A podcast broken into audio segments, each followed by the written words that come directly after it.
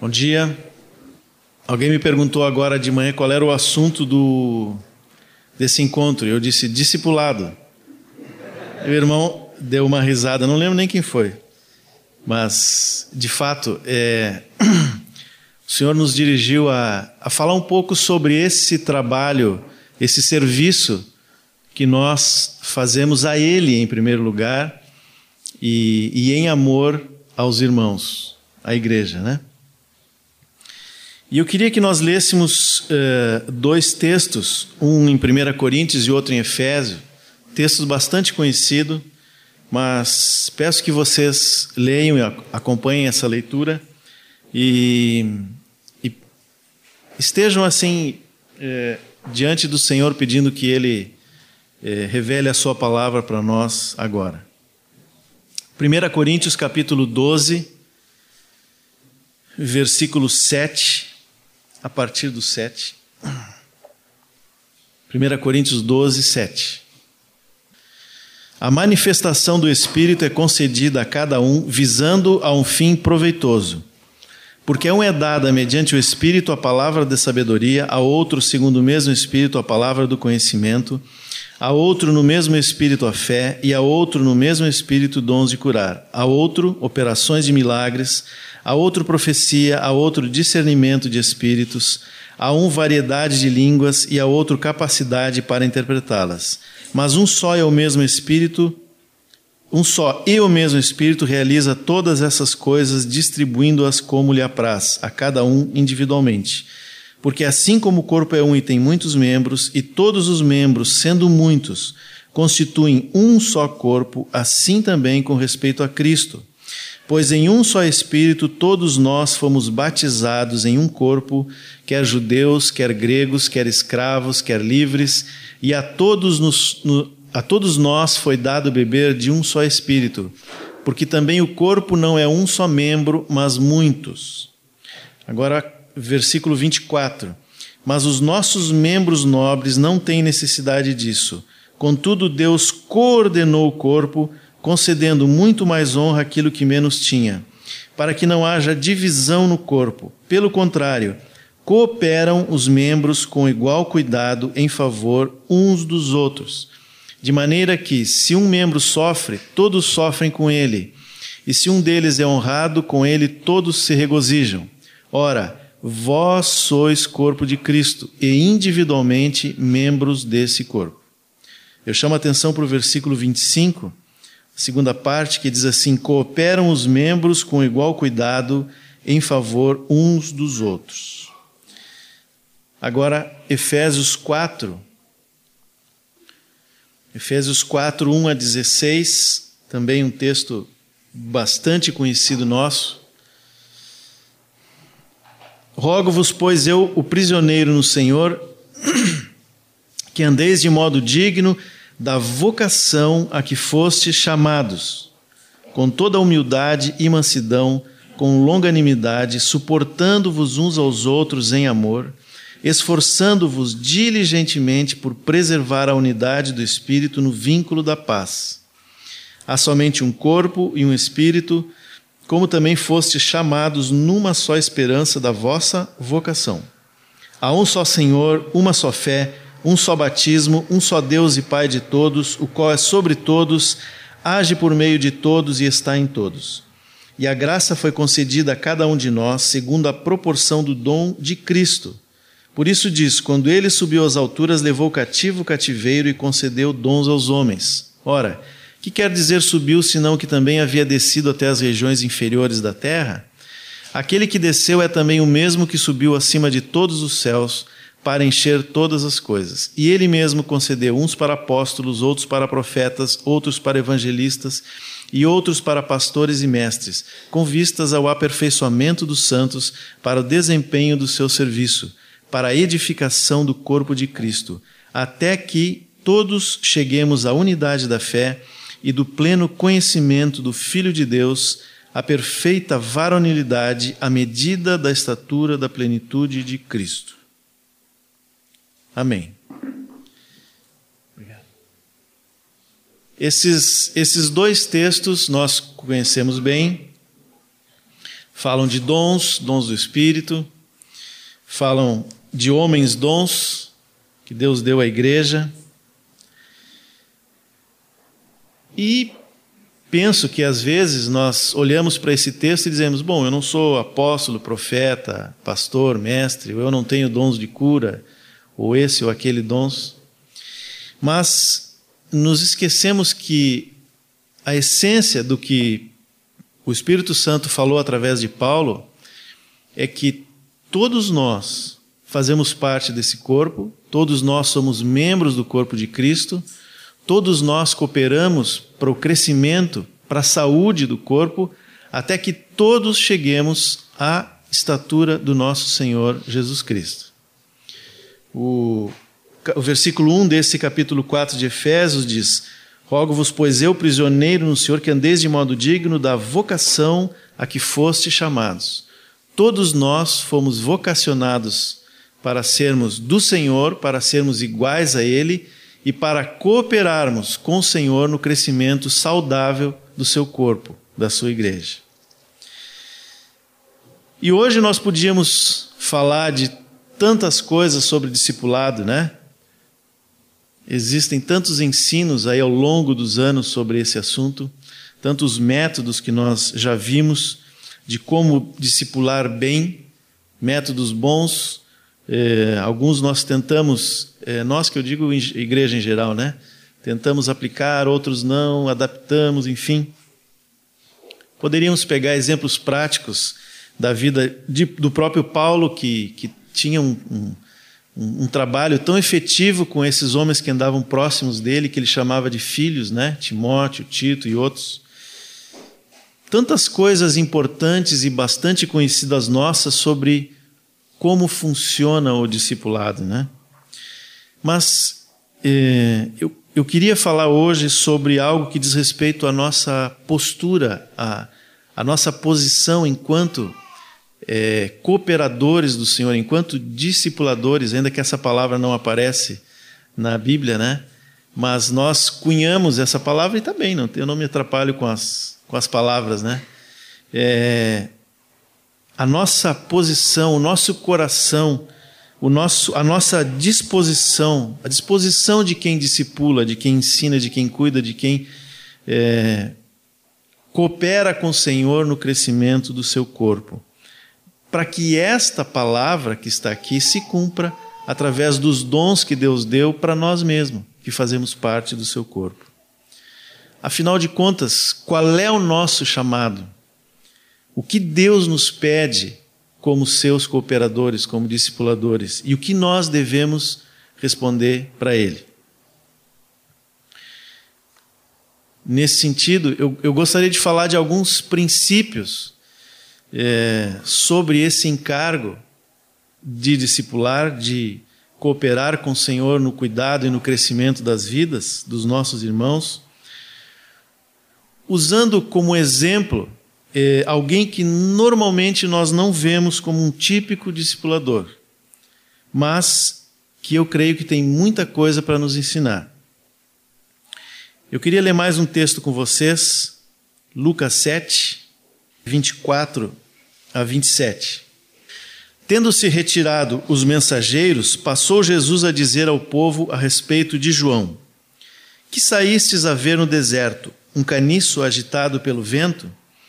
Que saístes a ver um homem vestido de roupas finas? Os que se vestem bem e vivem no luxo assistem nos palácios dos reis. Sim, que saístes a ver um profeta?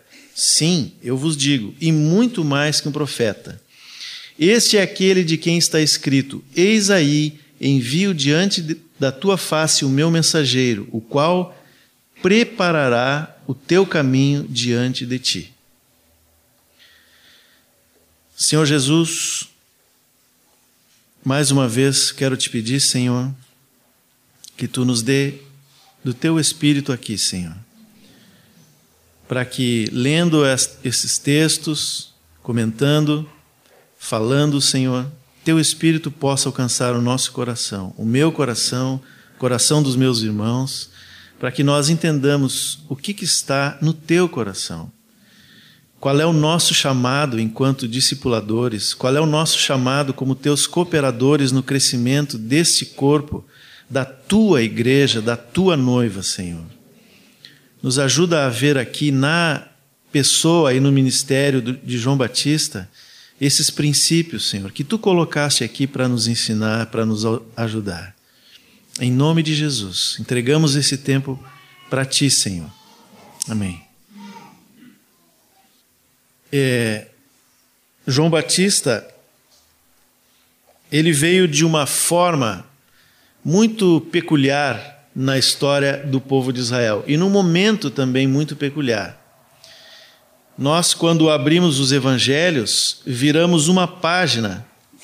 se, se estamos lendo ali o final do Antigo Testamento, viramos uma página e estamos em Mateus. Na história, esta uma página significa 400 anos.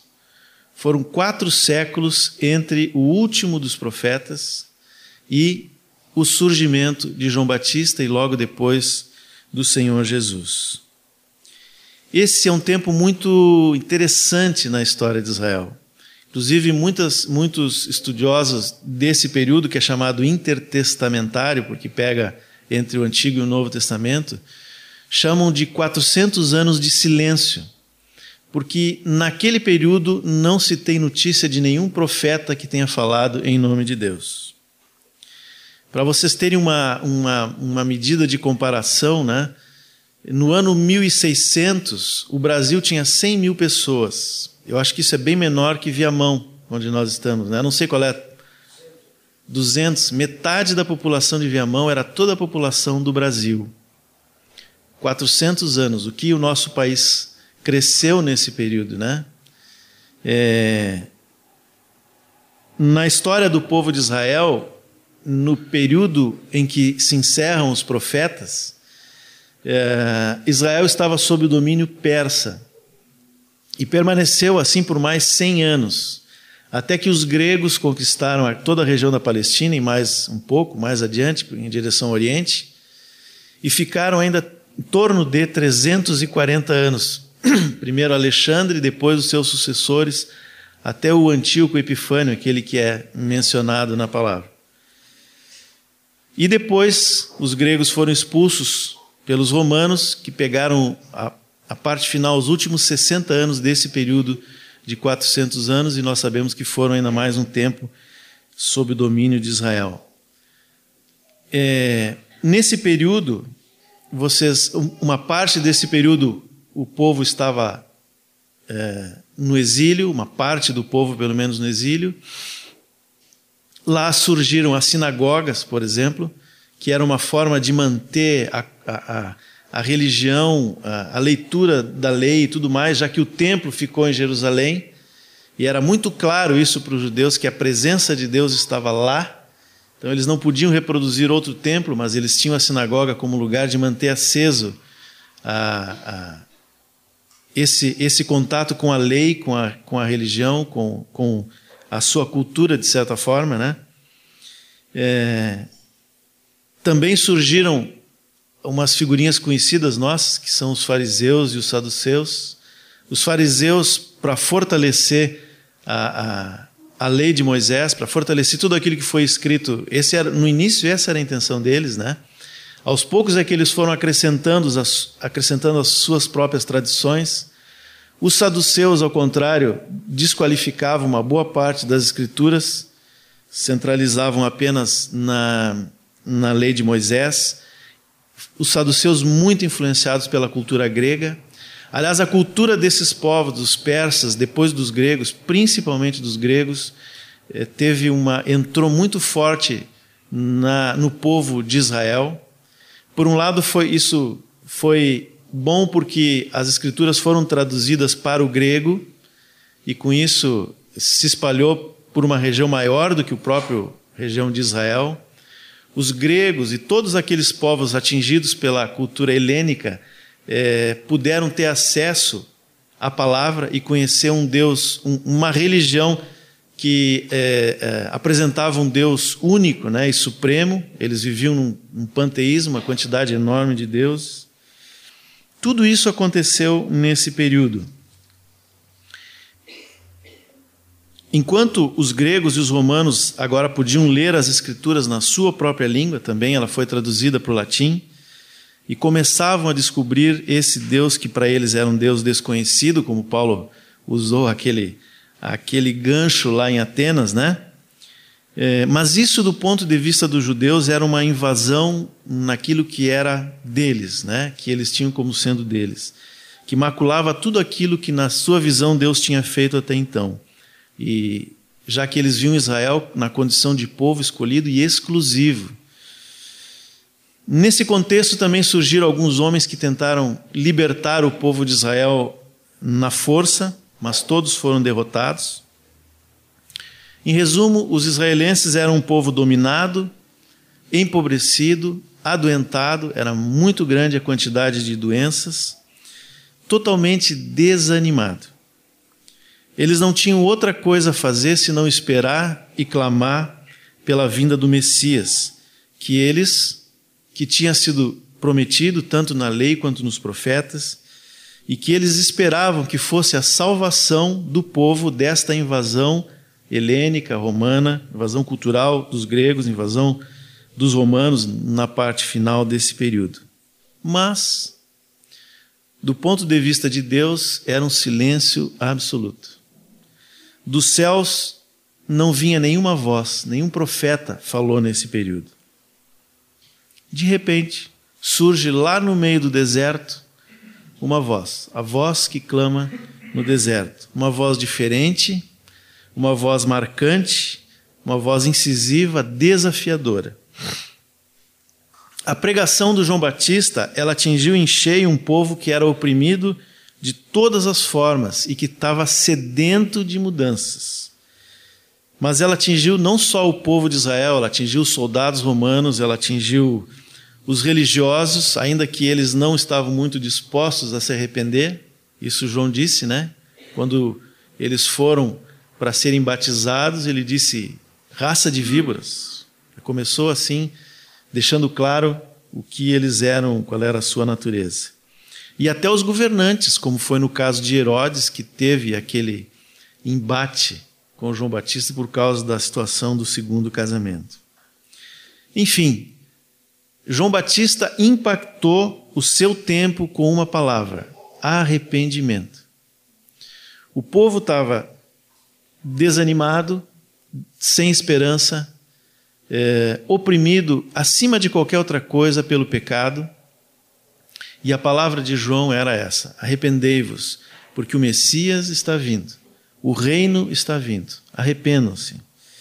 Muitos não deram ouvidos à pregação de João, mas os que creram foram batizados, e é justamente nesse ponto que se vê a maior relevância do ministério do João Batista como um precursor do Messias, do Senhor Jesus. João Batista reacendeu no coração do, daquele povo desanimado e des, desamparado a esperança pela salvação por meio do Messias que tinha sido prometido. Se nós formos olhar nos evangelhos, especialmente no livro de João, João era um dos que ouviu a pregação de João Batista e provavelmente foi batizado por ele. Nós vamos ver, por exemplo, no capítulo 1, versículo 28. João 1, 28 diz assim: Estas coisas se passaram em Betânia, do outro lado do Jordão, onde João estava batizando. Essas coisas se passaram em Betânia, do outro lado do Jordão, onde João estava batizando. Betânia era uma vila, uma cidade, uma vila, na verdade, pequenininha, próxima de Jerusalém. Bom, tudo ali era próximo nos nossos conceitos de, de distância hoje, né? É, cadê o Beto? Beto está aí? Aí o, o Herberto está por aí, né? Jerusalém se percorre num dia, Israel se percorre num dia, né, Beto? Se quiser, todo o país. Claro que naquela época, é que o Beto voltou de lá ontem, então é por isso que eu estou falando com ele. Naquela época, é, eles iam a pé ou em, em, a cavalo ou num burrinho. E, então essas distâncias pequenas eram muito maiores. Mas o que de importante tem em Betânia? Vocês lembram? Qual é a família conhecida de Betânia? Lázaro, Maria e Marta, né?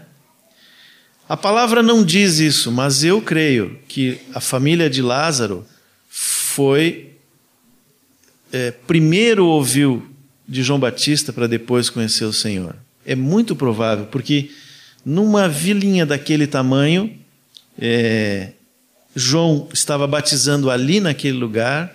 É quase impossível que os moradores todos da cidade não tivessem ouvido a palavra de João Batista. Versículo 35 do capítulo 1 ainda. No dia seguinte estava João outra vez na companhia de dois dos seus discípulos e vendo Jesus passar disse: Eis o Cordeiro de Deus. Os dois discípulos, ouvindo dizer isto, seguiram Jesus. No 40 diz assim: Era André, o irmão de Simão Pedro, um dos dois que tinha ouvido o testemunho de João e seguido Jesus. O outro provavelmente era o próprio João, evangelista, que nunca se, se revela aqui nos evangelhos, né? Mas dá a entender que era ele. Ele achou primeiro a seu próprio irmão Simão, a quem disse: Achamos o Messias, que quer dizer Cristo, e o levou a Jesus. Olhando Jesus para ele, disse: Tu és Simão, o filho de João, tu serás chamado Cefas, que quer dizer Pedro. No dia imediato resolveu Jesus partir para Galiléia e encontrou Filipe, a quem disse: Segue-me. Ora, Filipe era de Betsaida, cidade de André e de Pedro. Filipe encontrou a Natanael e disse-lhe: Achamos aquele de quem Moisés escreveu na lei e a quem se referiram os profetas, Jesus o Nazareno, filho de José. Bom, aqui nós temos certamente, né, esses cinco, cinco pessoas que mencionam aqui ouviram a pregação de João Batista. É, André e João eram seus discípulos, Pedro provavelmente andava por ali também. Filipe era da cidade de André e Pedro, e como foi procurado por eles, era pessoa das, do seu relacionamento, e imediatamente foi até Natanael. Ou seja, cinco dos discípulos de Jesus, já no início, foram apresentados é, ao Evangelho pela palavra, ao arrependimento, né, pela palavra do arrependimento por causa de João Batista e, e por ele depois apresentados a Jesus. Lucas 3, 10 e 14. Lucas 3, versículo 12 e 14. Foram também publicanos para serem batizados e perguntaram-lhe: Mestre, que havemos de fazer? Respondeu-lhes: Não cobreis mais do que estipulado. Também soldados lhe perguntaram: E nós, que faremos? E ele lhes disse: A ninguém maltrateis, não deis denúncia falsa e contentai-vos com o vosso soldo. É, nós vemos que publicanos, talvez Levi, Mateus, né? Pode ter estado entre esse grupo. Não sei se Zaqueu também esteve, talvez Zaqueu andou por aqui também. Interessante porque ele, ele, a resposta que ele dá para o publicano é, é o seguinte: não cobreis mais do que o estipulado. E antes, no versículo 11, ele diz: Quem tiver duas túnicas, reparta com quem não tem. E quem, não, quem tiver comida, faça o mesmo. Você lembra que Zaqueu, quando, quando Jesus entra na sua casa, sem que fosse preciso Jesus falar nada, ele disse: Olha, metade dos meus bens eu dou aos pobres. E se tiver defraudado alguém, devolvo quatro vezes mais. Talvez, talvez, Zaqueu tenha ouvido isso de João Batista. E na presença do Senhor, ele foi convencido de que deveria agir assim. João 4, voltando lá para o Evangelho de João, João 4, 1 e 2. Quando, pois, o Senhor veio a saber que os fariseus tinham ouvido dizer que ele, Jesus, fazia e batizava mais discípulos que João, se bem que Jesus mesmo não batizava, e sim os seus discípulos, é, esse versículo 2 que eu queria chamar a atenção, porque aqui foi dito que Jesus não batizou, né? E sim os seus discípulos. Agora eu pergunto: quem batizou os doze? Será que Jesus chamaria os doze sem eles terem sido batizados? Eu creio que não. Provavelmente, os doze, uma boa parte, nós já vimos antes, né, foram batizados por João. E nós podemos ir adiante, Atos 18. Atos 18, versículo 24. Nesse meio tempo chegou a Éfeso um judeu natural de Alexandria chamado Apolo, homem eloquente e poderoso nas Escrituras. Ele era instruído no caminho do Senhor e, sendo fervoroso de espírito, falava e ensinava com precisão a respeito de Jesus, conhecendo apenas o batismo de João. Agora olhem no 27. Querendo ele percorrer a Caia, animaram os irmãos e escreveram aos discípulos para o receberem. Tendo chegado, auxiliou muito aqueles que, mediante a graça, haviam crido, porque com grande poder convencia publicamente os judeus, provocando por meio das Escrituras que o Cristo é Jesus. Até Apolo foi é, impactado pela pregação de João Batista. E só depois de muito tempo é que ele veio a conhecer plenamente o Evangelho embora ele já sabia que Jesus era o Cristo. E assim nós temos outros tantos exemplos aqui nos evangelhos de pessoas e outros que não aparecem aqui, mas o que eu queria ressaltar aqui nesse ponto é que o trabalho que João fez realmente impactou a sua geração. Ele preparou o caminho para o Senhor. Deus não fez isso, aliás, Deus não faz nada ao acaso, né? Isso já estava preparado por Deus. E quando João aparece, ele sabia muito bem para o que tinha sido chamado e ele fez exatamente isso. E aqui nós temos o primeiro ponto a considerar, o primeiro princípio que nós podemos tirar da história do ministério de João Batista e aplicar na nossa vida e no nosso ministério.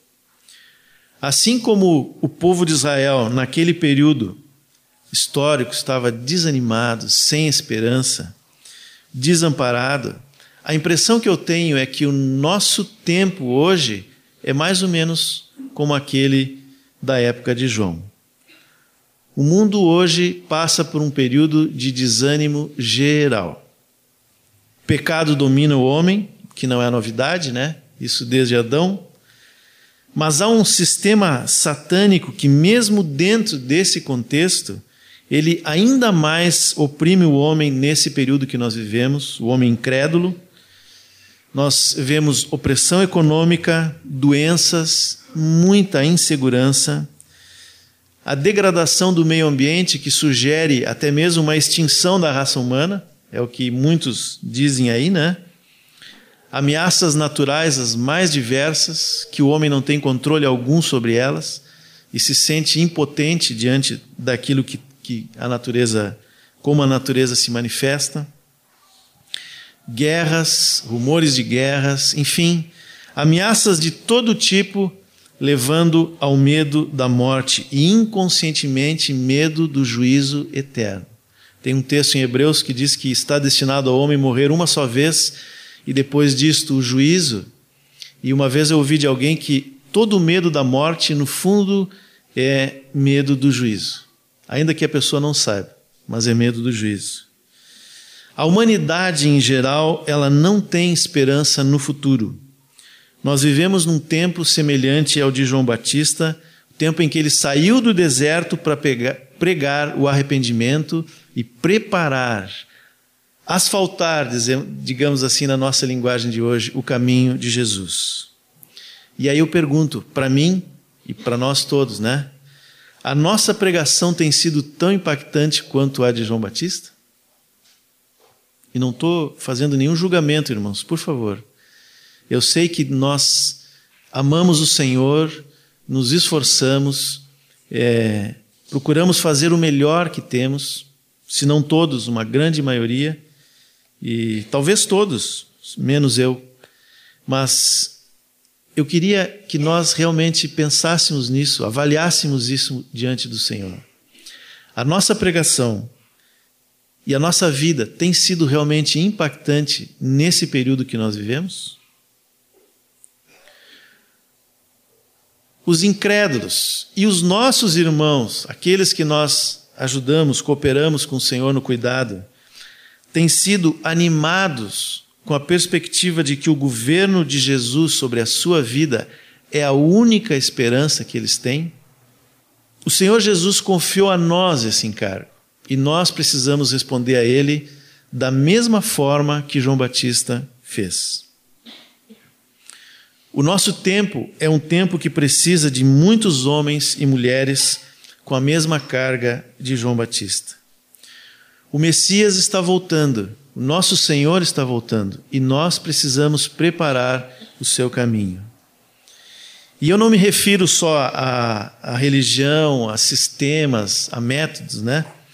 Mas no que diz respeito ao nosso trabalho, embora essas coisas elas são necessárias, o como fazer, a prática envolve muitas vezes entrar por esse ponto. Mas a palavra que o Senhor me deu para trazer hoje aqui é que nós precisamos ter um coração, uma vida entregue e concentrada em preparar o caminho do Senhor.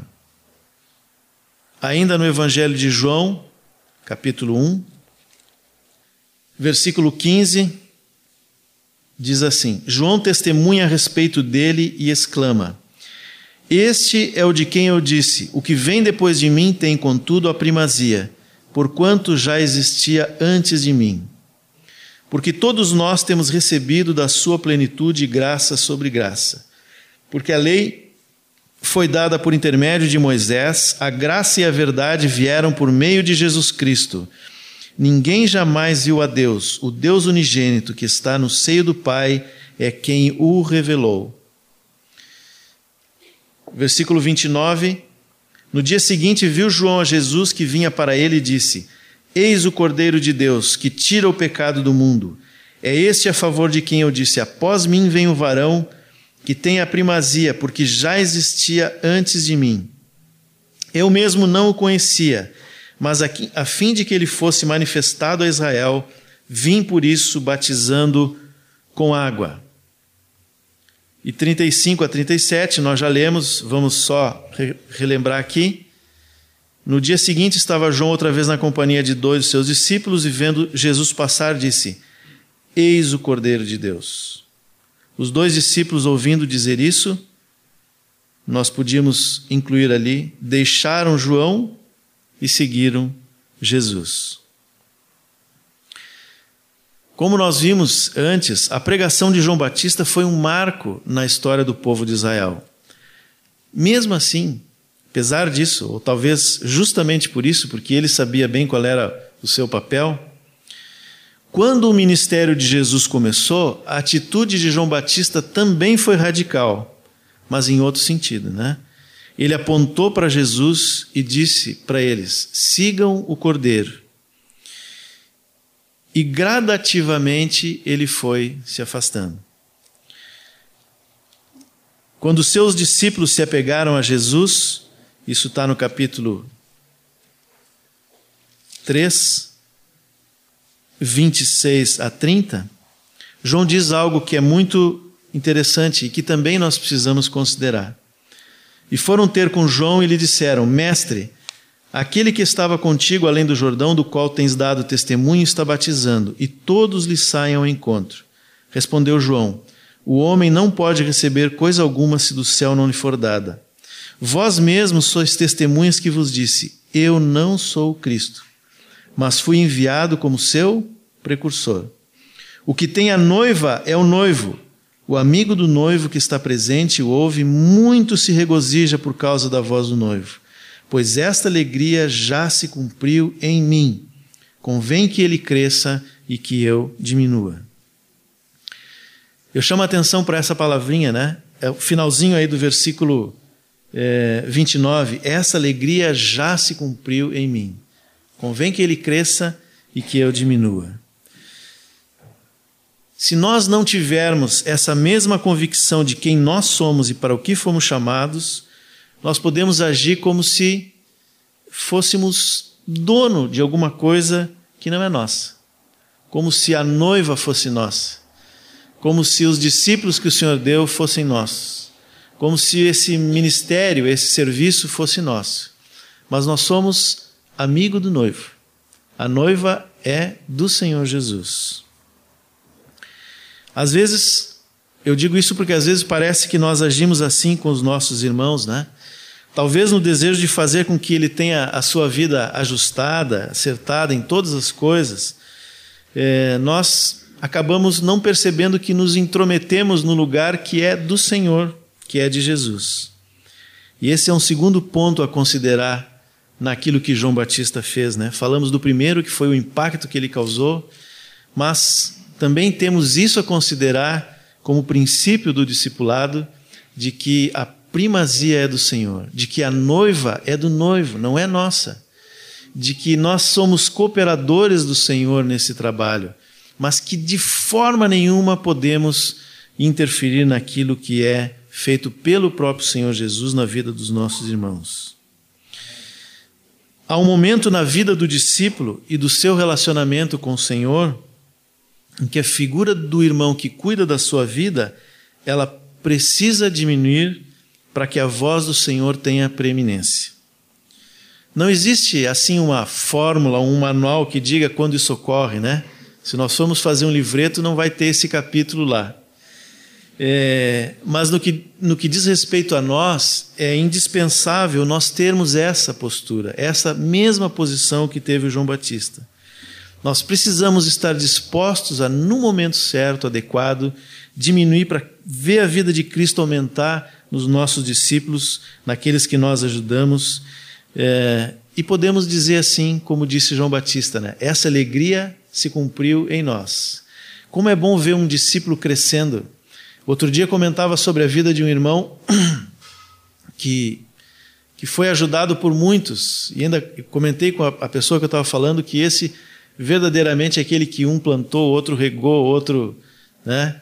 E até que e como, como nasceu bem nesse caminho, é, de forma que nada lhe falta e tudo que acontece na sua vida, ah, nós podemos ver assim claramente a mão do Senhor agindo.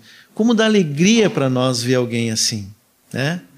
Ao contrário, se nós tomamos o lugar do Senhor e, impedimos que o discípulo tenha essa vida com o Senhor, nós vamos ter por muito tempo perdão dizer isso, né? Mas do nosso lado vamos ter problemas, problemas, problemas. E aí quando a gente se cansar dos problemas, a gente diz, olha, não, não consigo mais ajudar. Nós precisamos levar os nossos irmãos para o Cordeiro. Poderia dar outros tantos exemplos aqui de coisas que já vi por aí, né? Até na minha vida, especialmente no que já fiz de errado, mas eu quero que o Espírito Santo fale para cada um de nós e diga se há alguma coisa a ser ajustado na nossa vida e no nosso ministério. Nosso objetivo aqui é lembrar que o discipulado é um relacionamento em que o discipulador conduz o seu irmão, aquele que ele discipula, para o Senhor, para que ele seja transformado à imagem de Jesus. E dessa forma todo o corpo esteja crescendo e alcance a estatura da plenitude de Cristo, do seu caráter. Amém? Amém. As premissas para que isso aconteça, né? Sobre as quais está baseado esse nosso serviço, só existe um mestre. Quem é? Jesus. Ele mesmo disse isso. Nós somos seus cooperadores. Todos nós somos seus discípulos, somos seus seguidores. Ainda que usamos essa linguagem, discípulo, discipulador, né? mas nunca nos esqueçamos disso. Todos nós somos discípulos. E todos discípulos de Jesus.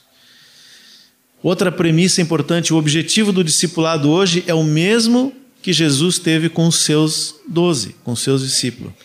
Ele vivia com eles, ele ensinava, ele denunciava o pecado, ele tratava as deficiências de caráter, mas o seu alvo é que os discípulos fossem um com ele, assim como ele era com o Pai. As últimas palavras né, do Senhor Jesus, a sua última oração no convívio com os discípulos foi exatamente essa. Esse era o seu objetivo. Colocadas então essas, essas coisas, postas essas premissas e o nosso objetivo, né, nós podemos olhar um pouquinho naquilo que eu creio que são alguns erros possíveis que nós podemos cometer. Talvez cometemos, talvez não, não sei. Mas nós podemos olhar, é, nos debruçar sobre esses erros, sobre esses pontos que precisam ficar mais claros e o que precisamos fazer para ajustar isso. É, Mateus 28, 18 a 20, um texto conhecido nosso, talvez nem precisem vocês abrir, vocês sabem de cor, né? Mas ali termina a parte final do versículo desse evangelho, o último versículo diz assim: ensinando-os a guardar todas as coisas que vos tenho ordenado. Esse é um versículo que está sempre na minha mente, né? É, a última coisa que Jesus nos pediu foi isso, para fazer discípulos, ensinando-os a guardar. Então, esse é uma referência importante para nós.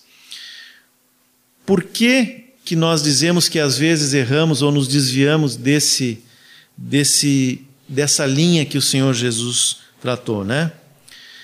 Um primeiro tipo de erro, ou, ou, ou, eu não gosto de usar essa palavra erro, né? mas digamos um, um, algo que não fecha muito bem com isso que o Senhor Jesus nos pediu, é quando nós nos omitimos. E, e eu quero usar um exemplo que, de novo, não tem a ver com o discipulado, mas tem uma frase ali que revela um pouco do que é, do que significa a nossa omissão.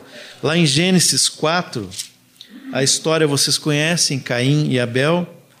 Abel apresentou um sacrifício que foi aceito por Deus e o de Caim foi rejeitado. Isso gerou ciúmes, gerou ira, gerou rancor, ódio e ele chegou até o ponto que assassinou seu irmão.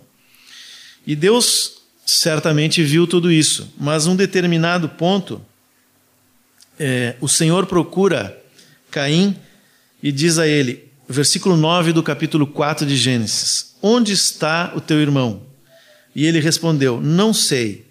Agora observem essa frase: Acaso sou eu tutor do meu irmão? Quando nós nos omitimos no cuidado dos nossos irmãos, nós, consciente ou inconscientemente, estamos dizendo para o Senhor assim: Por acaso eu sou tutor dos, do meu irmão? E o Senhor Jesus nos responde: sim, foi para isso que eu te chamei, para ajudar o teu irmão. É, dois textos em Hebreus, Hebreus 13, 3, 12 e 13. Aí já nesta dispensação né, em que nós estamos, Hebreus 3, 12 e 13. O autor de Hebreus vem falando sobre a, a, incredulidade, usando como exemplo a incredulidade do povo judeu e dizendo que para nós não cairmos no mesmo erro. E aí ele diz assim: Tende cuidado, irmãos, jamais aconteça haver em qualquer de vós perverso coração da incredulidade que vos afaste do Deus vivo. Pelo contrário, exortai-vos mutuamente cada dia, durante o tempo que se chama hoje, a fim de que nenhum de vós seja endurecido pelo engano do pecado ainda no livro de Hebreus, capítulo 10, versículos 25 e 26. 10, 25 e 26. Não deixemos de congregar-nos, como é costume de alguns. Antes façamos admoestações e tanto mais quanto vedes que o dia se aproxima. Porque se vivermos deliberadamente em pecado, depois de termos recebido o pleno conhecimento da verdade, já não resta sacrifício pelos pecados. Então, tanto no capítulo 3 quanto no capítulo 10 de Hebreus, a palavra é de um cuidado mútuo, exortação, admoestação. Para quê? Para que não haja incredulidade e, e até mesmo o pecado. Né? Por quê? Porque o dia se aproxima, nós estamos próximos do dia que o Senhor vem nos buscar. O livro de Hebreus fala de alguém que se afasta gradativamente do Senhor. E o autor aqui faz essas admoestações porque ele sabe, está claro para ele, por revelação do Espírito Santo, que cabe ao corpo cuidar do próprio corpo. Um membro cuida do outro. Dessa forma, ensinando, exortando, admoestando, para que não caia no pecado, se cair, seja levantado, passe pelo arrependimento, seja disciplinado, seja edificado, se fortaleça e possa fortalecer a outros. Quando nós não chamamos ao arrependimento, né? Quando nós deixamos de apresentar o evangelho do reino e o próprio rei como algo totalmente oposto ao mundo e ao homem natural, nós estamos falhando com o nosso irmão. Então, a primeira coisa que precisamos cuidar no discipulado é isso. Nunca nos omitirmos de, de apresentar, de denunciar o pecado. Eu não estou falando aqui de nós destruirmos a vida do irmão com uma culpa que não é o que Deus quer. Mas nós não, nós não podemos nos omitir diante do pecado, da incredulidade, porque às vezes achamos que a incredulidade não é pecado, mas foi isso que fez com que Israel fosse rejeitado. No primeiro sinal de incredulidade, cabe a nós, que cuidamos do nosso irmão, apontar o problema. Por quê? Porque se este irmão se arrepende, se converte, se fortalece, ele será salvo. O discipulador tem como função preparar o caminho do Senhor. Qual era a palavra do João Batista? A primeira? Arrependei-vos. Assim como foi com João, o nosso trabalho mais básico é chamar ao arrependimento. O pecado, a carne, a vida do homem natural precisam ser deixados de lado por todos nós, né? Por todo aquele que quer conhecer o Senhor. Essa é a nossa missão quando pregamos o evangelho a todos os homens, inclusive, diria principalmente, aqueles que tomaram a decisão de seguir ao Senhor Jesus, Jesus, vendo nele não só o Salvador, mas o seu rei, o seu mestre, o seu dono. Mateus 18, 15. Mateus 18, 15 diz assim: Se teu irmão pecar é, contra ti, e o contra ti está entre parênteses, né? É, se ele pecar, vai arguí-lo entre ti e ele só. Se ele te ouvir, ganhaste a teu irmão. E às vezes nós vemos o nosso irmão pecar, e talvez por causa da estrutura que temos, né? é, pensamos assim, não, esse irmão está cuidado pelo Otcar lá, né? Deixa que o Otcar fala com ele. Ou então vou lá e falo com o Otcar. Mas a Bíblia diz, vai, fala com teu irmão. Se tu vê que ele está em pecado, se tu vê que ele está perigando chegar naquele ponto ali que, do qual talvez ele se machuque pode até cair e não volte mais, vai lá. Você tem esse esse encargo do Senhor. É, é, é nosso encargo ir ajudar o irmão. Não é para trazer peso, não é para falar com quem está do lado. A maledicência também é pecado. E se nós estivermos falando dos outros, nós temos que ser disciplinados pelo Senhor. Mas a palavra dá o caminho. Vai lá e fala com teu irmão. Diz para ele, amado, olha aqui o que diz a Bíblia e olha o teu procedimento. Eu quero te salvar. O Senhor Jesus quer te salvar. Por que, que tu não te arrepende? Por que, que tu não anda de acordo com o que diz a palavra? Eu quero que tu esteja junto comigo. Né? E se esse irmão disser, ah, mas eu tenho meu discipulador, tá bem, vamos lá então, junto. Mas nós não precisamos ficar presos a essa estrutura. E se temos dentro do grupo daqueles irmãos que nós cuidamos diretamente, aí, com muito maior razão, precisamos desse cuidado. A omissão nossa também é pecado. Agora, a omissão talvez não seja na palavra, né? Mas pode ser na aplicação, na prática. É, isso acontece muitas vezes quando o discipulado se restringe ao ensino, puro e simples. É, nós viemos muitos aqui, não todos, talvez hoje um número pequeno já, em, em, proporcionalmente, vieram de uma tradição eh, de denominação onde é, até se falava em discipulado, mas discipulado era ensino só. E ainda há hoje, em, outras, em outros grupos, outras congregações, essa ideia de que discipulado é só o ensino. Mas nós sabemos que discipulado vai além do ensino. Não é errado ensinar. É, Romanos 10, 17 diz que a fé vem pelo ouvir e ouvir a palavra de Deus.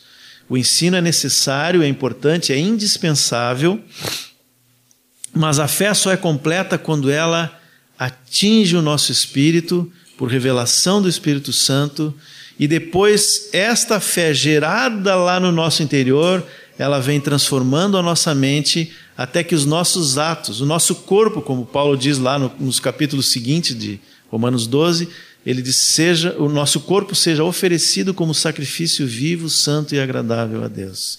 Então, aí se completa todo o processo de gerar fé na nossa vida. Então, a palavra tem que ser acompanhada por uma transformação visível da vida. Se eu que estou discipulando trago apenas o ensino e não me preocupo com a vida do meu irmão, ou o que é pior, não me preocupo com a minha vida, de forma que ela seja incoerente, aquilo que eu falo não é o que eu faço, então nós também estamos errando naquilo que o Senhor Jesus nos pediu. Nós lemos o texto de Mateus, né, e vimos que o nosso trabalho é ensinar a guardar, para que aquilo que foi dito pelo Senhor Jesus seja aplicado de forma prática na vida do nosso irmão e na nossa própria vida, é evidente, né? É, um exemplo, né? Uma coisa é ensinar sobre o perdão, outra coisa é perdoar. Então, se o meu irmão, que já foi ensinado sobre o perdão, não está perdoando, eu preciso chegar junto dele e dizer: amado, olha, o ensino tu já conhece, a palavra está aqui. Eu sei que é impossível para o homem natural perdoar, mas nós temos o Espírito de Deus habitando dentro de nós. O que nós temos que fazer é nos render esse Espírito e deixar que ele produza aquilo que é de Cristo. Não, no homem natural nós não vamos conseguir nada do Senhor. Nada de Cristo há no homem natural. Mas o Espírito que habita em nós, sim. Quando nós nos rendemos diante dele, ele produz todas as virtudes de Cristo. Então, esse é o trabalho do discipulador. Além de ensinar, ou talvez muito mais do que ensinar, é, é ensinar a guardar. É olhar na vida do seu irmão se aquilo que é a palavra de Cristo realmente é verdade. E na sua própria vida, evidente, né? É, esses tempos eu estava lendo Hebreus 12, Hebreus 12, 9 e 10. E lembrei de algo que a gente sempre quando fala para pais, né, sobre o cuidado dos filhos, usa também esse texto para chamar a atenção de um princípio sobre uh, a disciplina. Hebreus 12, 9 e 10. Diz assim: Além disso, tínhamos os nossos pais, segundo a carne, que nos corrigiam e os respeitávamos. Não havemos de estar em muito maior submissão ao Pai espiritual e então viveremos?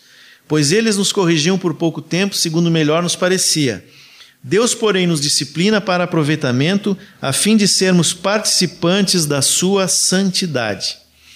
Quando ministramos com pais, nós sempre chamamos a atenção que o objetivo da disciplina não é que o seu filho seja comportadinho, bonitinho, arrumadinho, embora tudo isso seja muito bom. Legal ver uma criança comportada, quietinha do lado do pai, mas o objetivo da disciplina dos pais nos filhos não é esse. É para que ela conheça que assim como ela está sujeita, submissa aos seus pais, ela deve estar submissa ao Senhor, a Deus, porque a submissão ao, ao Pai espiritual é o que dá vida.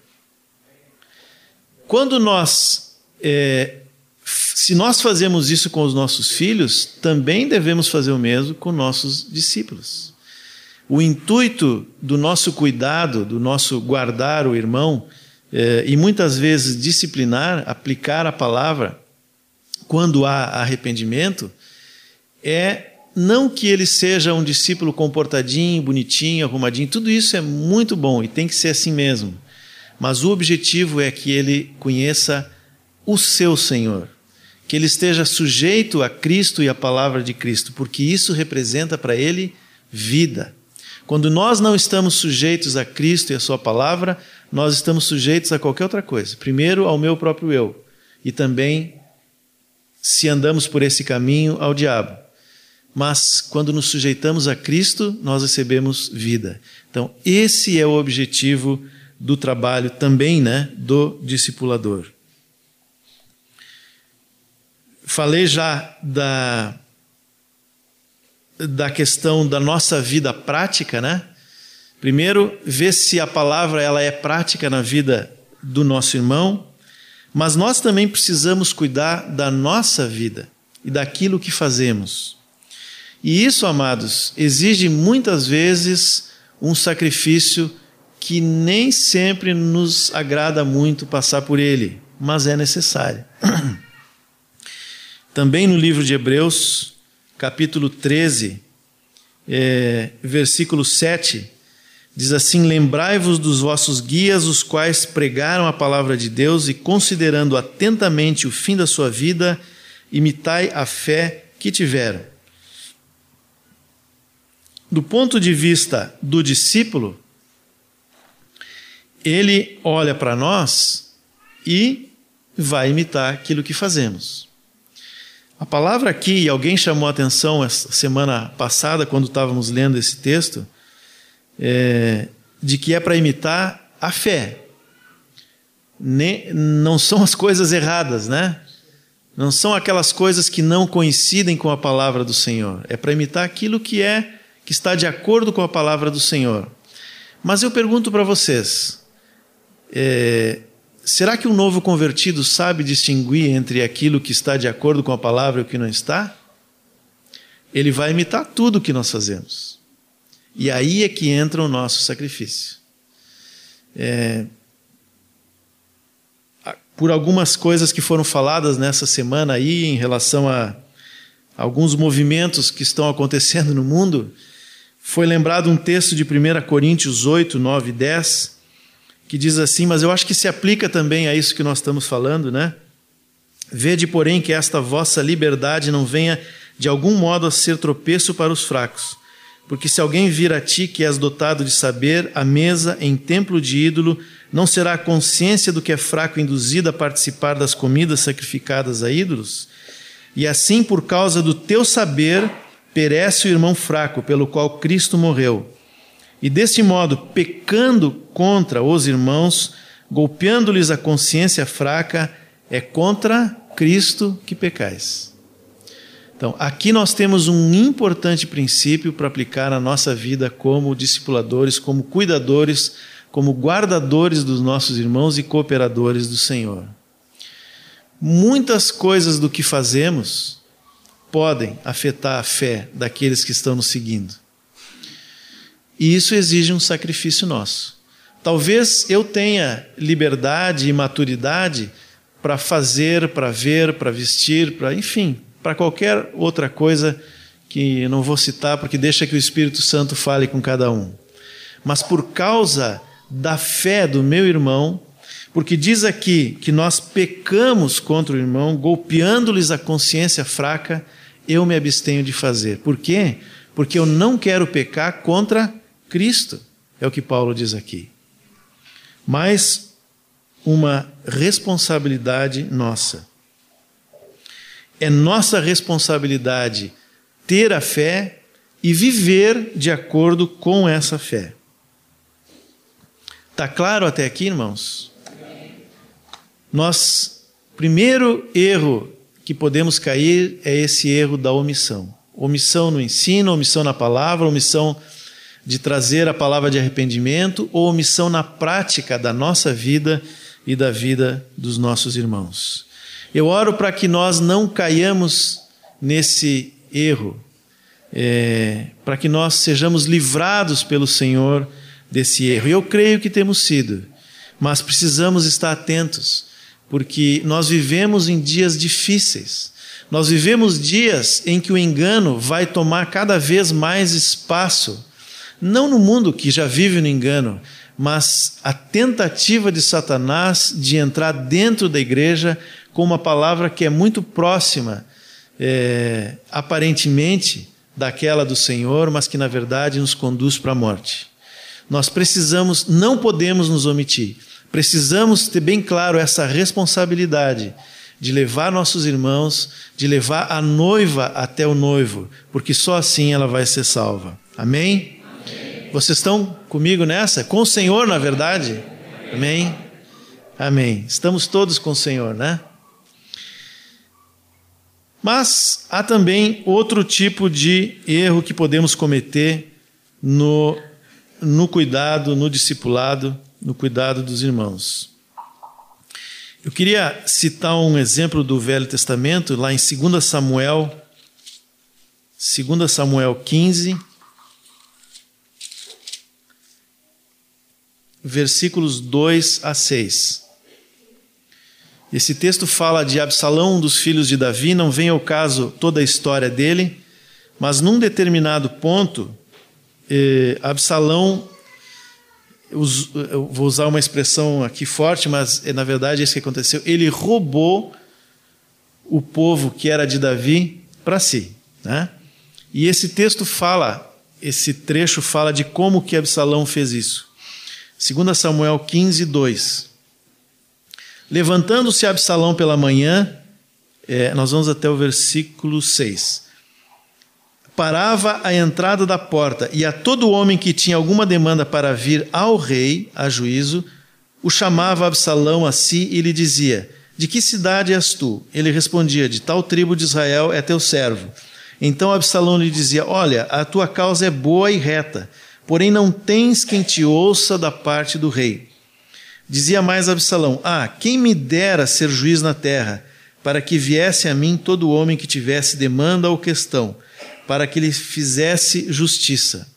Também, quando alguém se chegava para inclinar-se diante dele, ele estendia a mão, pegava-o e o beijava.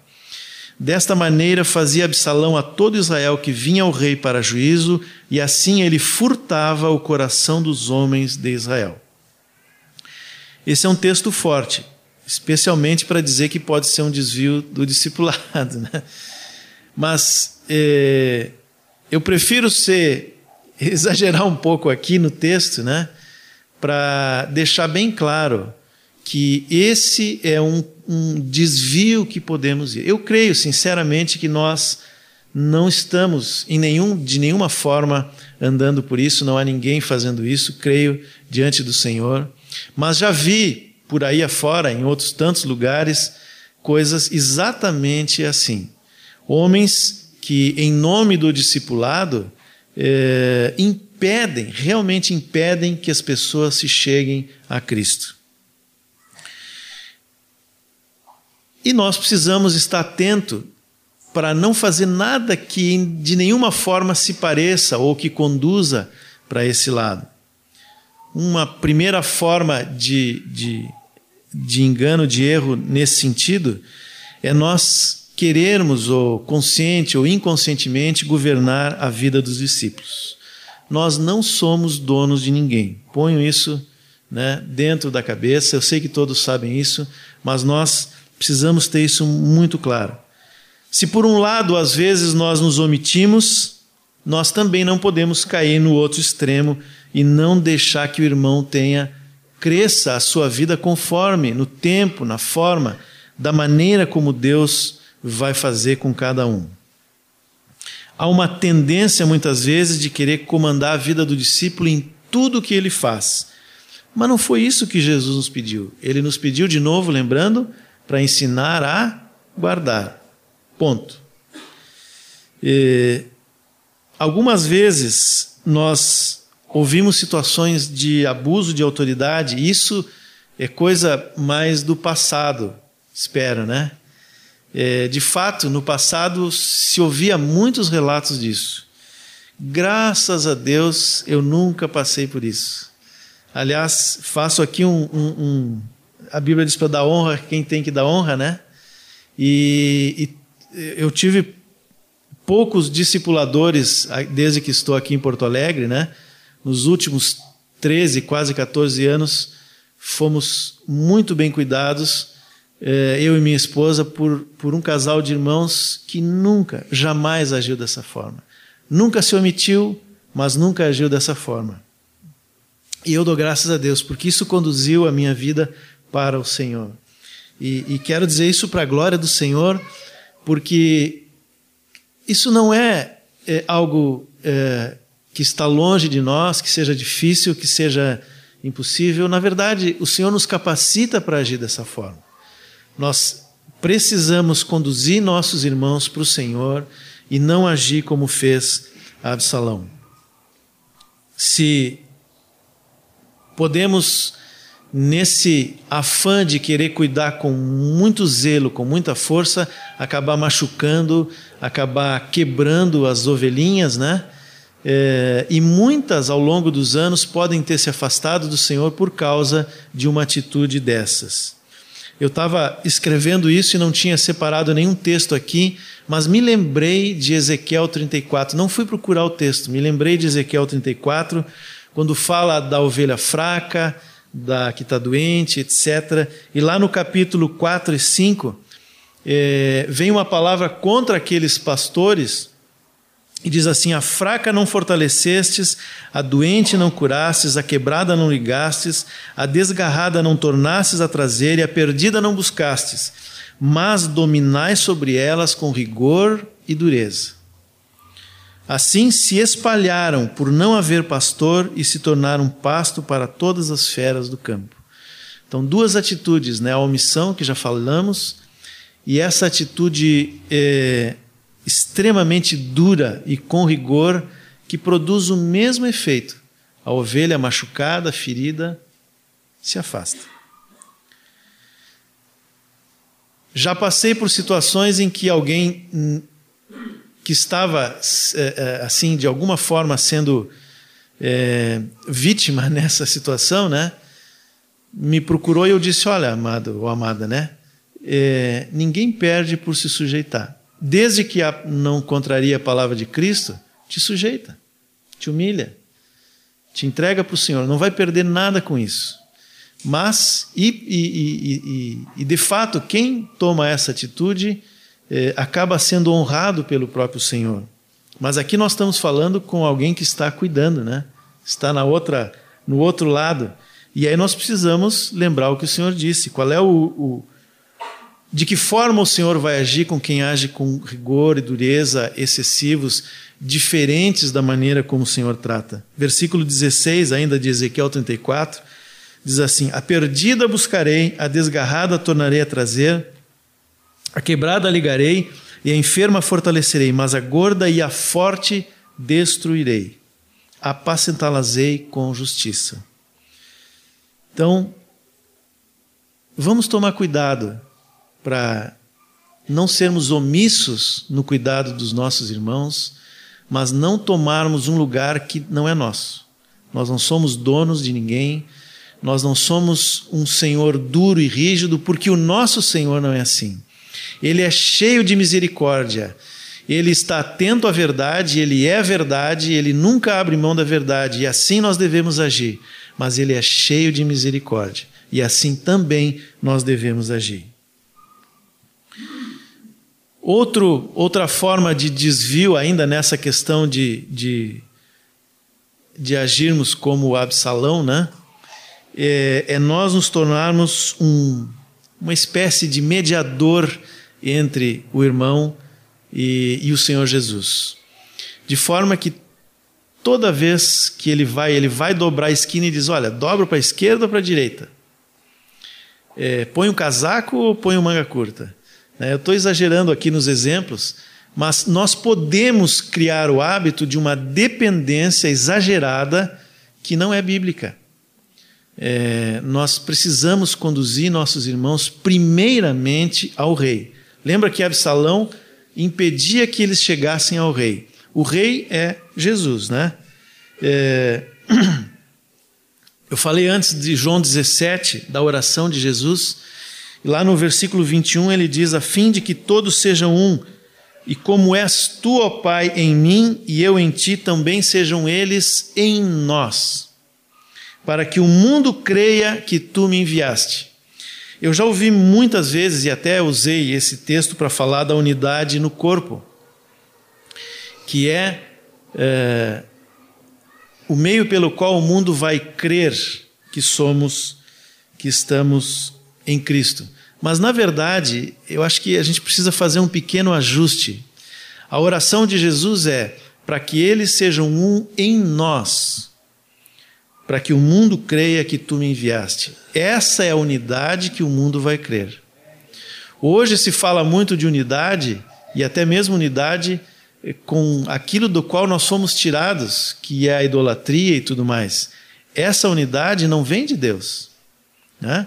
Então nós não podemos usar esse texto para justificar esse tipo de unidade. A unidade é, em primeiro lugar, com o Senhor, com o cabeça. Quando estamos unidos com Ele, nós andamos juntos, porque somos parte do mesmo corpo. Né? Se um braço anda fora do corpo, ele não está em união. Mas se ele está sob o comando do cabeça, nós andamos em união. E é assim que o mundo vai crer. Porque senão nós achamos que andando juntos aqui, sempre fazendo tudo juntos e abraçados, o mundo vai olhar e vai dizer: ah, que legal, essa é a igreja de Jesus. É, isso só funciona se, em primeiro lugar, nós estivermos unidos com o Senhor. Por isso, nosso trabalho quanto discipulador é fazer com que todos estejam muito bem ligados, conectados, em plena e constante profunda comunhão com o Senhor. 1 João 1, é, 2 diz assim: é, E a vida se manifestou, e nós a temos visto, e dela damos testemunho, e vô-la anunciamos, a vida eterna, a qual estava com o Pai e nos foi manifestada. O que temos visto e ouvido anunciamos também a vós outros, para que vós igualmente mantenhais comunhão conosco. Ora, a nossa comunhão é com o Pai e com seu Filho Jesus Cristo. Então, nós devemos trabalhar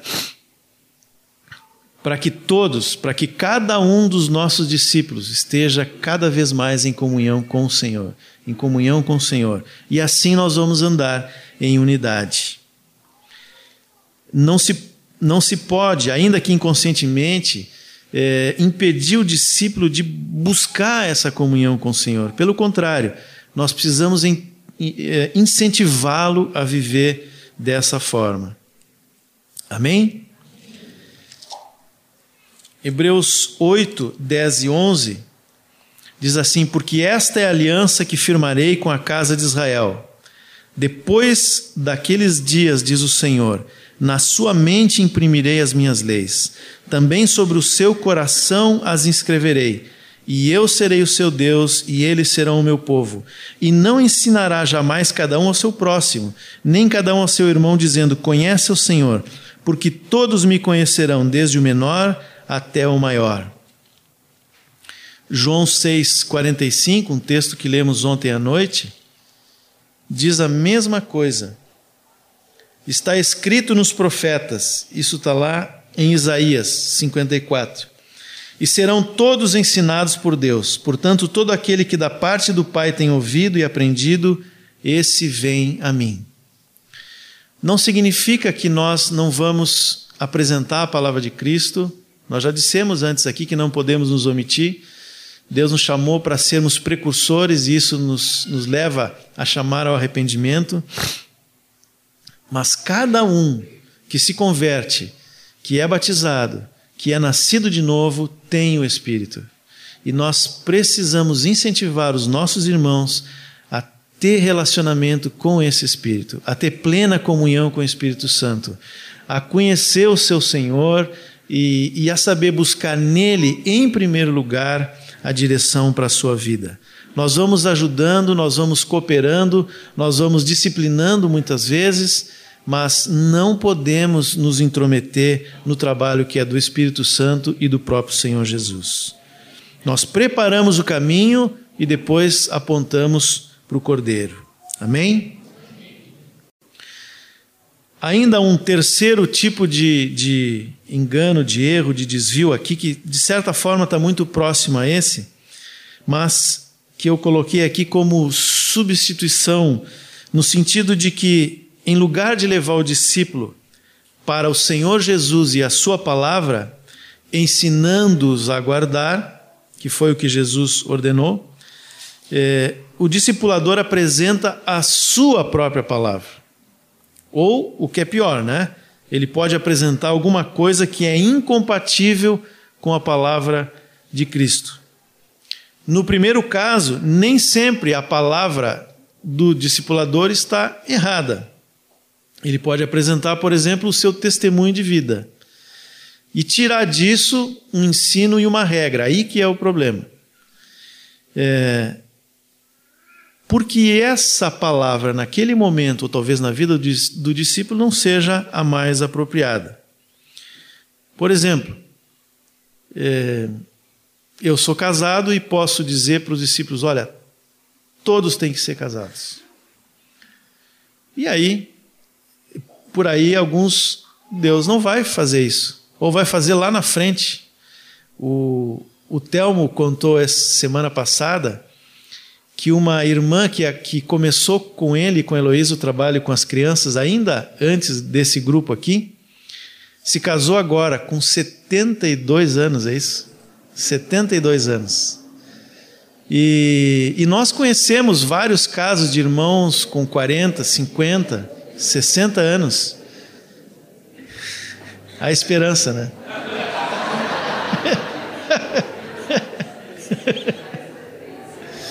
Não sei por que esse movimento agora no meio do povo, Rogério.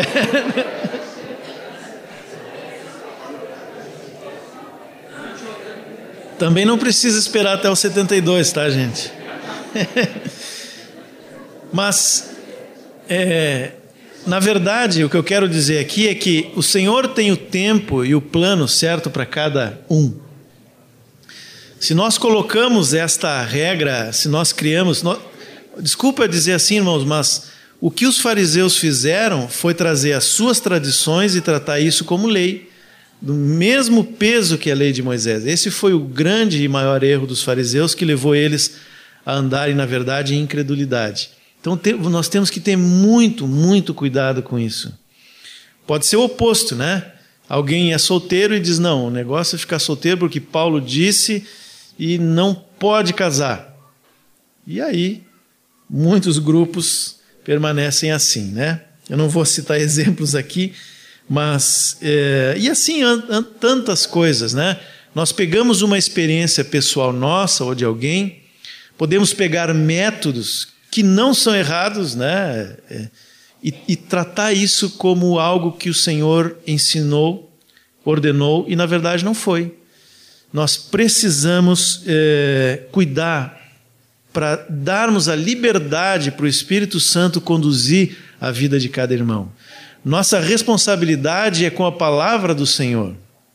Isso sim, com a verdade nós não podemos mexer nem um centímetro para a esquerda ou para a direita mas as coisas pessoais, o tempo e o modo está na mão do Senhor, e o Espírito Santo é o dono e é aquele que vai nos conduzir a toda a verdade. Muitas vezes uma pessoa leva algum tempo para ter revelação em determinada coisa, e nós devemos respeitar isso, sem abrir mão da verdade. O, o, o Moacir usa uma expressão, né, que Deus fica ali como um muro, né, parado na frente dali, ele não passa enquanto não aprender a lição, né? Então, isso é verdade é, mas o tempo e o modo como Deus vai fazer isso na vida do irmão muda muito. Se nós tentamos encaixar algo que não é a palavra do Senhor, ainda que correto na minha vida, que não tenha nenhum pecado nisso, nós é, estamos substituindo o trabalho do Espírito Santo por algo totalmente nosso. No segundo caso é ainda pior, né? Porque É, só só para ler um, um, antes, nesse ponto ainda, é, tem um texto no nosso é, livreto Formação de Discípulos, que eu tenho certeza que todos já viram, não vou pedir para levantar a mão, é, que diz assim: quem discipula deve fazer isso depend, dependendo ele próprio da ação do Espírito Santo, para que a fé do discípulo repouse na obra do Espírito Santo. Caso contrário, a fé do discípulo vai recair sobre a sabedoria humana. Tá? Bem claro, né? Bem claro qual é o problema e qual é a forma correta de agir. Quando nós discipulamos, nós não podemos fazer isso na nossa sabedoria.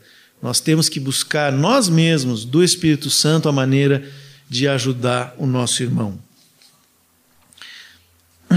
Paulo disse isso aos Coríntios também, né? 1 Coríntios 2, 4 e 5.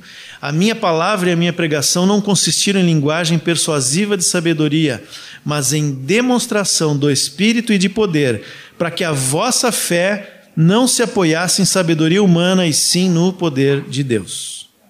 Amém? Amém. O segundo caso, que eu, eu disse que é ainda mais grave, porque nós não apenas substituímos a palavra de Cristo, mas colocamos algo que é incompatível com o Evangelho, impedindo que a palavra de Cristo chegue ao discípulo e gere fé. Aí vocês vão me dizer, não, mas isso nem discipulador é mais, né? Se chega nesse ponto, né? Eu não faço isso. Será que nós não fazemos às vezes isso? Porque inconscientemente, eu digo, talvez até conscientemente, mas no mínimo inconscientemente, às vezes nós fazemos isso quando é, o Senhor tem uma palavra é, e essa palavra nos parece difícil de aplicar, né? E aí nós dizemos, olha, eu sei que isso é difícil, então faz, não faz assim, faz desse jeito, né? Vou usar um exemplo que eu, eu já ouvi várias vezes de irmãos diz, dizendo assim: Olha, eu tenho um colega que eu estava é, evangelizando, mas fiquei muito triste, até parei. Diz por quê? Porque descobri que ele está num segundo casamento. Vocês já ouviram alguma coisa assim? Eu, infelizmente, já ouvi. e de fato é desanimador quando a gente está evangelizando e vê uma situação dessas. Mas, é, Romanos 1,16, Paulo diz assim: Eu não me envergonho do evangelho, porque é o poder de Deus para a salvação de todo aquele que crê, primeiro do judeu e também do grego. Então, quando nós colocamos no lugar do evangelho outra palavra que é incompatível com ele, porque achamos que a que o evangelho é difícil de aplicar, né? Nós estamos faz... cometendo um grave erro. E eu estou usando o exemplo aqui do, do segundo casamento, mas tem coisas muito mais comuns e corriqueiras na vida que nós fazemos a mesma coisa. Na verdade, nós estamos fazendo e induzindo o nosso irmão a andar em incredulidade. Nós temos exemplos contrários, inclusive aqui entre nós, de filhos gerados num segundo casamento e que não se envergonharam de levar essa palavra para os seus pais. Olha só que coisa fantástica isso. Eu, eu fico, eu, eu não sei se eu teria é, essa firmeza de sabendo que meu pai e minha mãe estão vivendo em pecado, eu fique firme no Evangelho. O Senhor Jesus olha isso. O Senhor Jesus reconhece isso e, e isso é glória para o nome do Senhor. É, nós podemos aqui ficar listando, né, uma série de coisas aí que são problemas que precisamos ajustar na nossa prática do discipulado. Mas, na verdade, o objetivo hoje, e até entramos um pouco em algumas coisas práticas, e o Otcar também vai falar, acho que, um pouco disso, né? Mas o nosso objetivo aqui é relembrar qual é o nosso chamado. Qual a natureza desse chamado? Quais os princípios que envolvem esse serviço desenvolvido em favor do Senhor e da sua noiva? Cada um de nós agora, né, vai levar para casa essa palavra, vai meditar, é, vai buscar diante do Senhor, pedindo que o Espírito Santo fale, que ajuste eventualmente alguma coisa que não está correta que confirme, que deixe ainda mais firme aquilo que está bem ajustado, é, aquilo que nós talvez não iniciamos a fazer e devemos fazer, continua fazendo o que está certo, modifica o que não está exatamente de acordo com a palavra, para que realmente o Senhor consiga em cada um de nós um cooperador. Ele nos, nos conta né, nas, no seu livrinho de controle lá, ele tem os nossos nomes como seus cooperadores, como seus auxiliares, cada um de nós, e nós precisamos fazer isso. Eu queria concluir lendo um, um, um trecho pequeno de um livro é, chamado O Discipulado Verdadeiro, de William MacDonald, não sei se alguém já leu. Eu não li todo ele, mas li algumas partes, por isso, como não li todo, não recomendo assim, mas a parte que eu li dá para recomendar o, o Ismael disse que pode recomendar, né, Ismael? Então tá bom. Mas já no primeiro capítulo, ele diz assim: as o primeiro capítulo é as condições do discipulado. Eu vou ler alguns trechos. É, o cristianismo verdadeiro é uma dedicação total ao Senhor Jesus Cristo. O Salvador não está procurando homens e mulheres que lhe deem apenas as noites de folga, os fins de semana ou os anos de aposentadoria. Em vez disso, ele busca aqueles que lhe darão o primeiro lugar da sua vida. O Senhor Jesus fez severas exigências àqueles que seriam seus discípulos, exigências que são totalmente desprezadas nesses dias de vida voltada ao luxo. É comum vermos o cristianismo simplesmente como uma fuga do inferno e uma garantia de chegar ao céu. Além disso, sentimos que temos todo o direito de desfrutar do melhor que esta vida tem a oferecer. Estamos cientes da existência na Bíblia que falam sobre o discipulado, mas temos dificuldade de conciliá-los com nossas ideias sobre como o cristianismo deveria ser. Independentemente disso, as palavras do Senhor Jesus são suficientemente claras. Há muito pouco espaço para erros de compreensão se aceitarmos pelo seu valor real. Aqui estão as condições do discipulado conforme apresentadas pelo Salvador do mundo. Um amor supremo por Jesus Cristo. Eu não vou ler o texto de cada uma, depois, se alguém quiser, pode ler, só vou ler os títulos.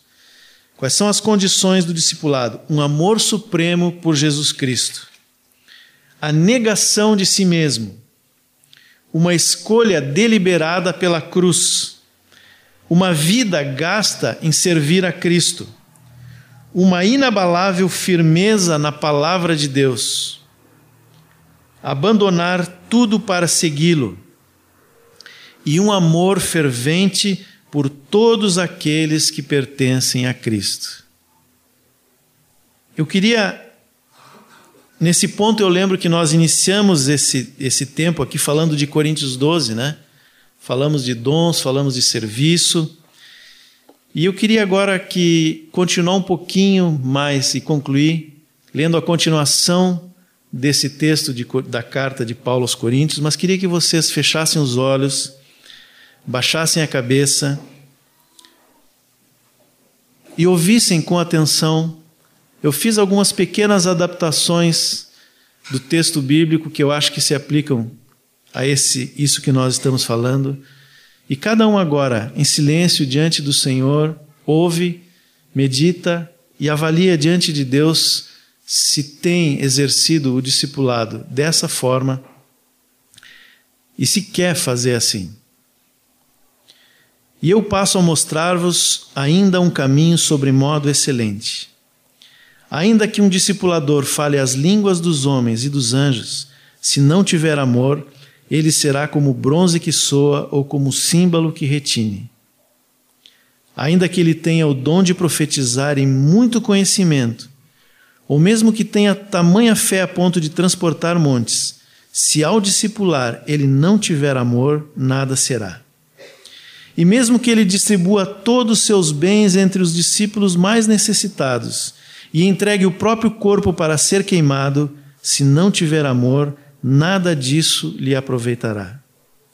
O discipulador que serve em amor é paciente, é benigno, não arde em ciúmes, não se ufana, não se ensoberbece, não se conduz inconvenientemente, não procura os seus interesses não se exaspera, não se ressente do mal, não se alegra com a injustiça, mas regozija-se com a verdade. Tudo sofre, tudo crê, tudo espera, tudo suporta. O amor que ele tem pelo noivo e pela noiva jamais acaba. Mas se ele tem algumas profecias, elas desaparecerão. Se ele fala em línguas, um dia elas cessarão. Se tem muito conhecimento, isso um dia passará, porque em parte ele conhece e em parte profetiza.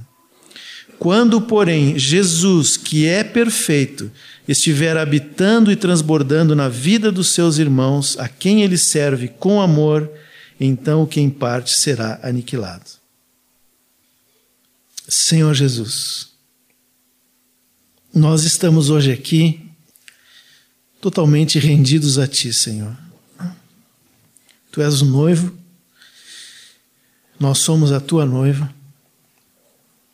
nós fazemos parte do teu corpo, nós somos teus cooperadores, Senhor. Eu quero te pedir, Senhor, que tu tenhas misericórdia de nós.